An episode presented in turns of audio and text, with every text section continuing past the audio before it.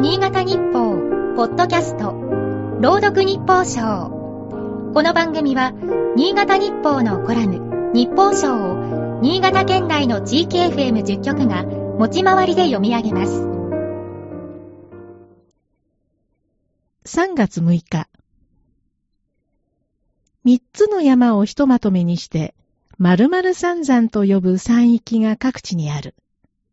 例えば、お隣、山形県の出羽三山、合山、羽黒山、湯殿山や、長野、富山県境の白馬三山、白馬岳、槍ヶ岳、釈子岳などが有名だろう。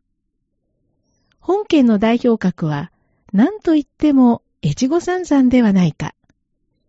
魚沼の空に向かってそびえ立つ中野岳、越後駒ヶ岳、八海山の勇姿は圧巻だ。雪をかぶった今の時期は、特に大牛さが際立つ。越後三山はどの山をとってもアップダウンのきついロングコースが待っている。重走するとなれば、重い荷物を背負い、泊まりがけを覚悟しなければならない。かなりの体力と気力が必要になる。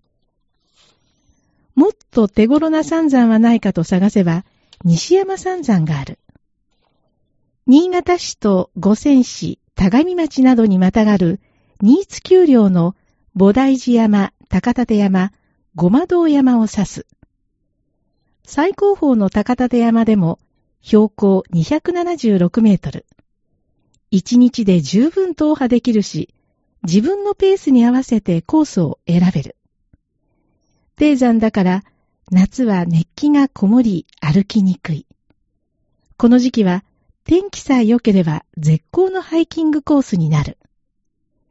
長靴に防寒着で登山道を歩けば体はすぐにポカポカ。新潟平野の風光明媚な景色を眺め、ちょっとした雪山気分を楽しめる。先日訪れた際は、山頂の木々が雪をかぶって荘厳な墨絵の世界を演出していた。私たちが暮らす世界はこれほどに美しいのかとしばし見とれた。新芽の吹く頃、また歩きたい。